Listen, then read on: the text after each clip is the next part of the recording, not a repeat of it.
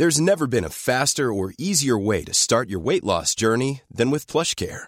PlushCare accepts most insurance plans and gives you online access to board-certified physicians who can prescribe FDA-approved weight loss medications like Wigovi and Zepbound for those who qualify. Take charge of your health and speak with a board-certified physician about a weight loss plan that's right for you.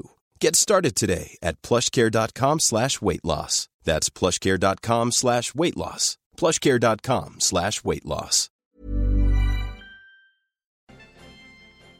Y mire, eh, siguiendo con otros temas, aquí en cabina estamos muy honrados por eh, la persona que nos visita, que está aquí ya con nosotros.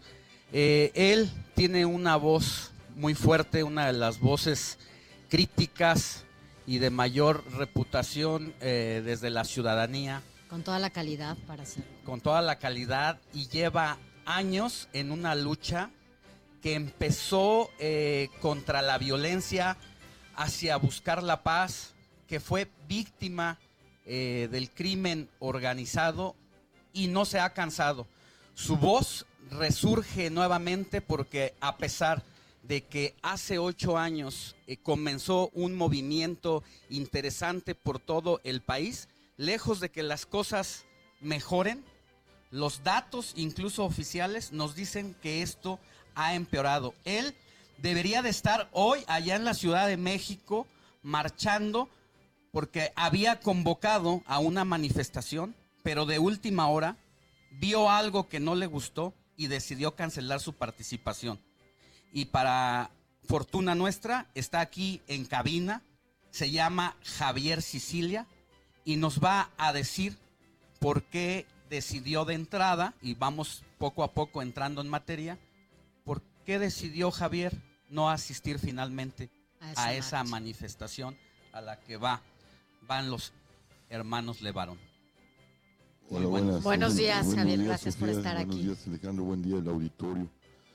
Pues, lo que pasa es que yo, yo había convocado en, en el proceso de hace, en el proceso de hace ocho días más o menos, no el que acaba de salir, sino el anterior. Eh, yo saqué una carta, una tercera carta de Andrés Manuel López Obrador al presidente, en la tercera carta que aludía precisamente a la masacre de, de los de Barón y le decía que me iba, me, me iba a poner a caminar. ¿no? Claro. Eh, pero había una marcha antes que había estado como trabajándose por parte de los partidos, que es, que es la que va a, a suceder hoy, precisamente el día del informe del presidente. Y yo no, es decir, yo no, yo no soy un opositor a, No, no. Un, un detractor de, digo, soy crítico de la presidencia, pero no soy su enemigo y, y no soy hombre de partido tampoco. No se dedica a la política, Javier. No, no, digo, yo tuve que, pues yo escribo poesía, soy escritor, y pues yo tuve que salir a tomar la voz de las víctimas, pues a raíz del asesinato de mi hijo Juan Francisco, ¿no? En 2011, que marchamos por todo el país, en los Estados Unidos, develando esto, se hicieron acuerdos con el entonces presidente Calderón, Así es. Y también impulsor de esta ley, ¿no? de la ley de atención a víctimas y pues la no han entendido la agenda, no han entendido la emergencia nacional ni la tragedia humanitaria, ni Calderón, Peña Nieto menos, y, el presidente se había comprometido con esa Estuviste agenda. en varias reuniones, ¿no? Sí, de hecho, la última fue el 14 de septiembre, eh, que fue pública en el Centro Cultural Tlatelolco, porque además, pues la deuda de Estado ¿A qué la ubicamos desde el 68. Y ahí se le planteó la agenda, una agenda compleja, profunda, como prioridad de la nación, que tiene que ver con la justicia transicional. Es una justicia que se utiliza mucho, digo, y se adapta a las circunstancias cuando un país sale de una, de una dictadura, ¿no? Se aplicó en Sudáfrica, a la manera de Sudáfrica, se aplicó en Chile, se ha aplicado en varios países. Y me van a decir, bueno, pues aquí no había una dictadura, es que estamos frente a un paradigma nuevo. Es otro tipo de dictadura que se basa en las complicidades de gente del Estado y gente de empresas con el crimen organizado. Es una nueva lógica, un nuevo paradigma. Venimos, estamos en una crisis civilizatoria mundial y esto es parte del nuevo paradigma de esa crisis civilizatoria.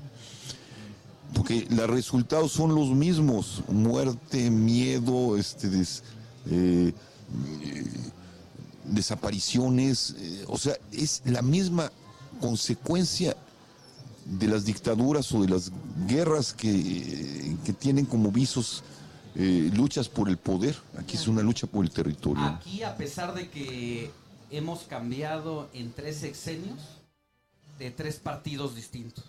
Empezó esto en 2006 con el PAN, vino a partir de 2012 el PRI de Peña Nieto y llegamos al 2018 con Morena de Andrés Manuel López Obrador.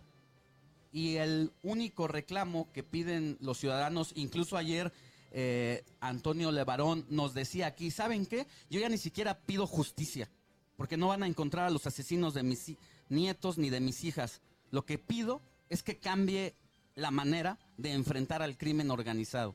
Ese método no está funcionando. No, por eso hablábamos de la justicia transicional. ¿Qué es? Pues hablaba de las. Es una comisión de la verdad enorme, con apoyo internacional, y la creación de una fiscalía extraordinaria con apoyo internacional para entrar a la verdad, ¿no? Es decir, en las juntas militares, pues, ¿quiénes perpetraron los crímenes? Bueno, aquí quienes estaban y siguen estando en complicidad con el crimen organizado. Es que en realidad nunca se ha desmontado el aparato. Y ahí están. O sea, es una- estamos Ahí están en. Morena, están en el PRI, están en el PAN, están en el Estado y, y están pues, en, en los bancos, en empresas donde, donde se lava el dinero. Entonces, pues eso solo se puede hacer a la luz de la verdad, cuesta mucho. Pero, y con fiscalías extraordinarias y muy protegidas, cuesta mucho y puede costar muchas vidas, pero bueno, estas vidas van orientadas a un sentido. Ha funcionado cuando se ha aplicado este tipo de cosas en Italia, en, en- en Brasil. Ha funcionado. Se, se están debilitando las instituciones. Yo creo que las instituciones estaban muy rotas cuando subió Andrés Manuel y creo que la política del presidente las está acabando de destruir. ¿Qué te, qué te dice la Comisión Nacional de Derechos Pues Humanos? nada más vemos es que es parte de lo que sería parte de lo que sería lo que nosotros estamos pidiendo una política de Estado. La CNDH no puede estar des- destejida de la verdad, como la Comisión de Atención a Víctimas, como la Comisión de Desaparecidos, están todas dispersas y ahora para colmo de males la Comisión de la CNDH pues, está cuestionada. O sea, si había algo de confianza en la CNDH, ahorita ya, no- ya no hay nada. O sea, y no, por, y no por Rosario, por lo desasiado y lo sucio como La se forma. la forma. Pero mira, el problema estaba viciado desde antes. Esa terna era pésima ciudadanamente. Estaban los partidos utilizando y metiendo a, a la gente que a ellos les convenía. Había verdaderamente los que estaban, los que podían haber sido verdaderamente rostros ciudadanos, rostros que, que iban a proteger los derechos, no estuvieron nunca en esa terna. Javier, en medio de todo esto de las instituciones debilitándose de la inseguridad, eh, ¿para qué sirve la poesía? Eh, eh, recuerdo alguna frase de Juan Gelman que decía, la poesía nos ayuda a descubrir espacios en el interior que no sabíamos que teníamos. Para Sicilia, ¿qué significa la poesía? Pues es eso. Pero para mí el gran conflicto, yo dejé de escribir poesía justamente a raíz de la muerte de mi hijo, escribí mi último poema, que está en un librito, un último libro que está en ERA, que se llama Vestigios. Y, y mi problema es una frase que siempre me trabajó, pero comprendí cuando asesinaron a mi hijo y cuando vi el desastre y el horror del país. Una frase del filósofo Adorno que dice, después de Auschwitz no se puede volver a escribir poesía. Es decir, y es la pregunta que le hago a la poesía y a los poetas. Está bien, ese es el espacio, pero cuando la poesía ya no puede refundar sentido, cuando se miente como la- el, el lenguaje se usa para mentir, como lo hacen los políticos, para encubrir franjas de la realidad, cuando el lenguaje se degradó tanto que, que- que están asesinando como están asesinando, están desapareciendo como están desapareciendo, aquí, Guadalajara, estamos Igual. celebrando la cultura en medio de fosas, ¿no? Este, digo, las que han descubierto, quién sabe cuántas más haya. Entonces uno se pregunta cuál es el verdadero papel de la poesía. Yo digo, como decía George Steiner, hablando de estas cosas, uno de los grandes filósofos del lenguaje y de la literatura, el mejor poema es el no escrito. Hay que guardar, yo lo hago así, pero bueno, es un debate que se tiene que dar la poesía a sí misma en las urnas del silencio, que es el reverso, no, no es una renuncia, es la protección en el silencio a una palabra sagrada que en este momento no puede dar sentido. Javier, ayer aquí David Huerta, quien fue galardonado con el premio de literatura, en este lugar, Manifestó una de sus eso. primeras palabras te las dedicó a ti. Dijo David Huerta, a Sicilia hay que apapacharlo, hay que abrazarlo, hay que protegerlo. ¿Qué te Sí, yo- significa? eso? mira, David es uno de, bueno, un gran poeta, uno de mis poetas favoritos de mi generación. Bueno, somos- mayor, es de la generación de los 40 él. Bueno, pues, uno creció con él, crecimos juntos. Y bueno, para mí me conmovió mucho porque pues, es un poeta fundamental, en- una voz fundamental en la vida de la poesía. Eh, Un hombre que, que ha estado en las causas sociales y políticas importantes del país. Y, y pues me conmovió mucho, ¿no? Y se lo agradezco muchísimo. Javier, también, bueno, No, ¿quieres- tú, tú, tú, Sofía. Eh, seguramente el dolor, ¿no? Eh, el, el dolor de Juan Francisco, eh, el dolor de muchos más, es algo que difícilmente puede dejar de sentirse, ¿no? Es algo que, que es para toda la vida. Y ahora los Levarón, ¿no? Eh, en una situación parecida también, en una emboscada. Y así como ustedes, pues lamentablemente miles de personas todavía en México, ¿no? Están padeciendo la pérdida de, de familiares, de hijos.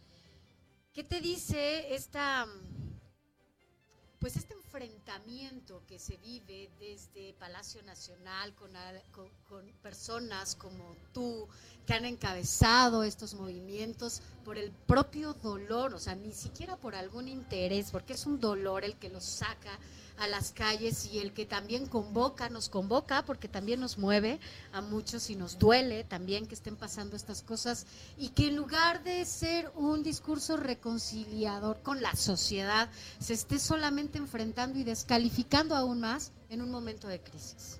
Me, me parece muy grave. Hoy escribí mi artículo, porque además no solo sido presidente, ¿no? Sí, este, es, ahí no sé qué son, o sea, seguidores, bots, este, bueno, gente que, es- que está escalando la violencia a unos niveles que no deben, donde no deben de estar, ¿no? Entonces es muy grave. La- mi carta es para una carta que tiene una postdata al presidente. en- Está en proceso, se llama una carta abierta a los que no entendieron, ¿no? Precisamente a estos que no sé qué leyeron. Es decir, o, o tienen una ceguera ideológica, que es grave, o, o tienen un, un Alzheimer, digo, no un Alzheimer, sino una, una analfabetismo funcional, de esos que leen y no, y no entienden. Y yo espero que sea un descuido de lectura, porque si es lo otro es gravísimo. Yo, cuando el presidente me desprecia a mí, dice, me da flojera. Sí. O sea, a mí no, yo tengo el ego bajo, además no, no estoy interesado, Afortunadamente. gracias a Dios. Pero la ofensa no es a mí. La ofensa Lastimas a la gente. es a los de varón, la ofensa es al- a, las víctimas de este país, la ofensa es a la ciudadanía que todo el tiempo tiene miedo, la ofensa es a México porque sus calles están llenas de sangre, su ofensa es, es a lo que está diciendo esa carta, presidente, su ofensa es a él mismo. Fíjate que ayer decía justamente eso, Levarón, eh, que ya no, no le crean, ¿no? Que, que no esté creyendo todo lo que le dicen, ¿no? Todo lo que... Javier, eh, ¿qué pasa eh, cuando hay este... Pues el- el presidente nunca, nunca ha sido tu amigo, sin embargo era una persona con la que tratabas de manera respetuosa, eh, pero ¿qué pasa con esos amigos con los que uno empieza las luchas? Eh, aquí en, la, en Guadalajara en 2011 me tocó ser testigo de ese rumbo eh, que buscaba el movimiento por, por la paz. Juntos, Alejandro Solalín de tú, hoy están en trincheras distintas y te pide que, pues, que te definas prácticamente, ¿no? O sea, desde su trinchera. Me río. ¿Cómo, cómo, cómo, cómo cae eso en el corazón? Pues mira, no, no me esperaba otra cosa de Solalinde, por desgracia, ¿no? Yo lo quiero mucho, nos queremos. No estamos en trincheras distintas. Él está en una trinchera, yo no estoy en ninguna trinchera. No Yo simplemente no he al final cambiado. Tú tienes muy claro. Muy claro, yo los principios, la vida humana, la defensa de los derechos de los seres humanos están por encima de cualquier ideología. Solalinde decidió poner, por desgracia, entre paréntesis, esa luz inmensa que ha sido para esta sociedad en, la defensa a los migrantes, por claudicar y ponerse al servicio de una abstracción llamada la 4T, ¿no? Y una abstracción llamada México. A mí me alarma cuando una persona como el padre Solano o cualquiera, cuando le preguntan, dice, sí, yo, yo quiero a los migrantes, pero primero está México. Eso es una abstracción. Los migrantes tienen rostro, nombre, Claro. los están masacrando. Los matan. La Guardia Nacional los está reprimiendo y Solalinde no ha levantado la voz. En nombre de una abstracción México, en nombre de las abstracciones, y se lo diré mañana que tengamos el encuentro, llámese Dios, raza, democracia, proletariado, pueblo, se han cometido las peores atrocidades y se han permitido las peores atrocidades. Y yo sí mañana le diré, Solalinde, eso no es ni evangélico y es inhumano. Y dice mañana porque hay un foro de debate en el que van a estar ustedes dos junto con otros dos invitados eh, y precisamente es hacia dónde van las movilizaciones pues en esta era de la 4T. O esas, ¿no? Movilizaciones. Sí, yo lo que voy es a la unidad nacional. La, la marcha que yo estoy convocando para enero es otra vez, y para recordarle al presidente, tú te comprometiste, nos pusiste a trabajar. Aquí está la agenda basada en la justicia transicional. No es la única, pero es una base. Ábrela, tómala, une a la nación, deja de polarizarla. Y un llamado a todos porque esto no se trata de chairos y fifís de conserva, es además una clasificación absolutamente trasnochada y decimonónica y, y absurda. No, es otro país, está Confrontativa. confrontativa. Este es el país de todos, es nuestra casa, está incendiada y él tiene la responsabilidad de llamar a la unidad. ¿sí? Y nosotros tenemos la responsabilidad de írselo a recordar Aunque y decir, aunque le dé flojera, ¿no? Ahora sí que como decía el evangelio, dice el evangelio a él que le gusta Con los de varón seguirás. ellos van a encabezar la marcha. O sea, lo que pasa es que los de Varón están en un momento muy No, bueno. duro, tremendo, dolor. el dolor. Ellos tienen derecho a ir a ver a Trump y pedir, lo- tienen todo el derecho, ¿no? Y tienen el derecho de, de, de, de marchar hoy. Tienen todo el derecho de, de, de gritar donde donde se les pegue la gana y yo los voy a respaldar donde estén. ¿No? Allí estoy, mi corazón va con ellos en esa marcha.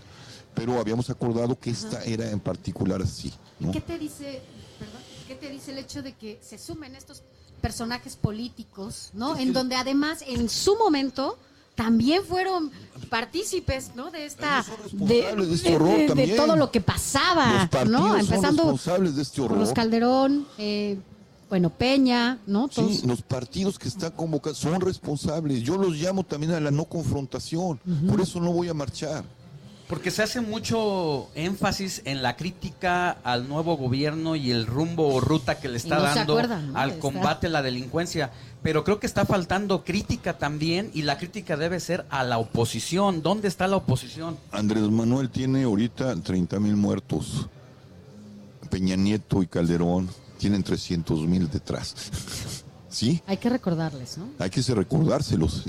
Ahora es responsabilidad del presidente porque es una deuda de Estado. Claro. Pero a ellos, Pero ya no hablemos de herencias, ¿no? a ellos hay que traerlos, esto es parte de la justicia transicional, ante la luz de la verdad y a juzgarlos y no utilizarlo como hace el presidente esta gente para andar descalificando a gente como yo o como los Levarón o como gente que lo único que queremos es el bien de este país y la unidad de este país para recuperar nuestra paz y que el debate político tenga sentido. ¿Confías en que todavía el presidente le deje de dar flojera y realmente asuma estos retos y asuma la responsabilidad que tiene en, en- en Pues este- yo voy a ir a, a- en este a- México a pedírselo o a tocar la puerta. Voy a volver a tocar la puerta. Si él le da flojera, pues le da flojera el país y él pasará la historia como un canalla o pasará la historia como el gran presidente. Él decide los muertos y el horror si no toma la voz de la, del, del país y toma lo que le hemos puesto, no yo, mucha gente, son las, yo represento la voz de un país adolorido, nada más, y la gente ha trabajado, los expertos han trabajado. Si no retoma eso para parar la guerra, pues el que te cargará con, con, el, con, lo- con su conciencia como Calderón, como Peña Nieto y como todos los cómplices de esta tragedia y este horror, dirán, nosotros cumpliremos con nuestro, nuestro deber moral Y su compromiso real. y nuestra conciencia estará siempre en paz. Javier, pues tu mejor poema en este momento entonces está en blanco, digamos, por lo menos en tres puntos suspensivos. Y ojalá pronto vuelvas a la poesía, porque cuando vuelvas a la poesía es porque tu corazón estará sanando, estará teniendo rumbo Los México en esta. Porque, en esta porque el país estará en, en ruta hacia, hacia sí mismo, hacia la paz. Pues yo confío en los, en los mexicanos, no confío en el poder, confío en nosotros. Y como lo dijo, lo ha dicho los de Varón, somos nosotros, no el poder, los que son, los que tenemos la posibilidad de parar esto y de exigirle al poder que cumpla con su compromiso. Y la base fundamental de un gobierno que representa al Estado mexicano o a los o los gobiernos, porque también hay responsabilidades en los gobernadores, es la paz y la justicia. Si no son capaces de eso, no ya no son gobierno, ¿no? Cuéntanos eh, a qué vienes a la FIL, además de esta mesa que ya nos comentaba Alex, en donde mañana sostendrás también con Solalinde y en donde le dirás de frente lo que ya nos adelantaste. Eh, vas a tener algunas presentaciones, ¿no? Sí, y tengo el martes creo que hay una una entrevista pública que me van a hacer acá en la FIL. Mañana es lo del debate y ayer se presentó pues, un, un librito, una traducción que hice de Marcel Proust, de un libro fundamental, yo creo que es un libro que hay que leer porque invita a la lectura, se llama este, Sobre la lectura. Sobre la lectura. O sea, su visión de la lectura. Y con ese ensayo, en realidad ahí encuentra el tono de lo que va a ser su obra, gran obra, que es En Busca del Tiempo Perdido. Ese librito es la. ah, Con ese librito es el antecedente de En Busca del Tiempo Perdido y podría ser un capítulo de cualquiera de los libros de En Busca del Tiempo Perdido. Y es una visión de la lectura muy hermosa, muy reflexiva y lo que dice que hay que leer con atención. Si una lectura no te cambia y no te hace interrogarte en tu propia vida y, y recuperar espacios, lo que decía David Huerta, eh, internos, la lectura no sirve para nada. La lectura sirve para que, hacernos crecer y para humanizarnos y para encontrarnos con la realidad y preservar el mundo que tenemos. que vivamos las experiencias de otras de otras personas a veces sin vivirlas en carne propia ¿no? es, sí, que son zonas de, de nuestro ser, ¿no? Aunque no, no viajemos, aunque no hayamos vivido, la profundidad de la literatura es tan grande que, que nos habla a nosotros mismos, a nuestras propias experiencias interiores. ¿no? Javier Cecilia, como siempre. Javier Muchas agradecemos gracias. muchísimo tu, tu presencia Al y que nos hayas adelantado algo de lo que va a ser en la mesa y en la próxima conferencia pública Muchas gracias. Gracias, Un abrazo Sofía. para Gracias. Alejandro. Gracias, gracias. Ya, ya tenemos aquí a Enrique Serna. Así que no se vaya porque regresamos con él. Gracias. Seguimos. Planning for your next trip? Elevate your travel style with Quince. Quince has all the jet setting essentials you'll want for your next getaway, like European linen, premium luggage options, buttery soft Italian leather bags, and so much more. And is all priced at 50 to 80% less than similar brands. Plus, Quince only works with factories that use safe and ethical manufacturing practices. Pack your bags with high-quality essentials you'll be wearing for vacations to come with Quince. Go to quince.com slash pack for free shipping and 365-day returns.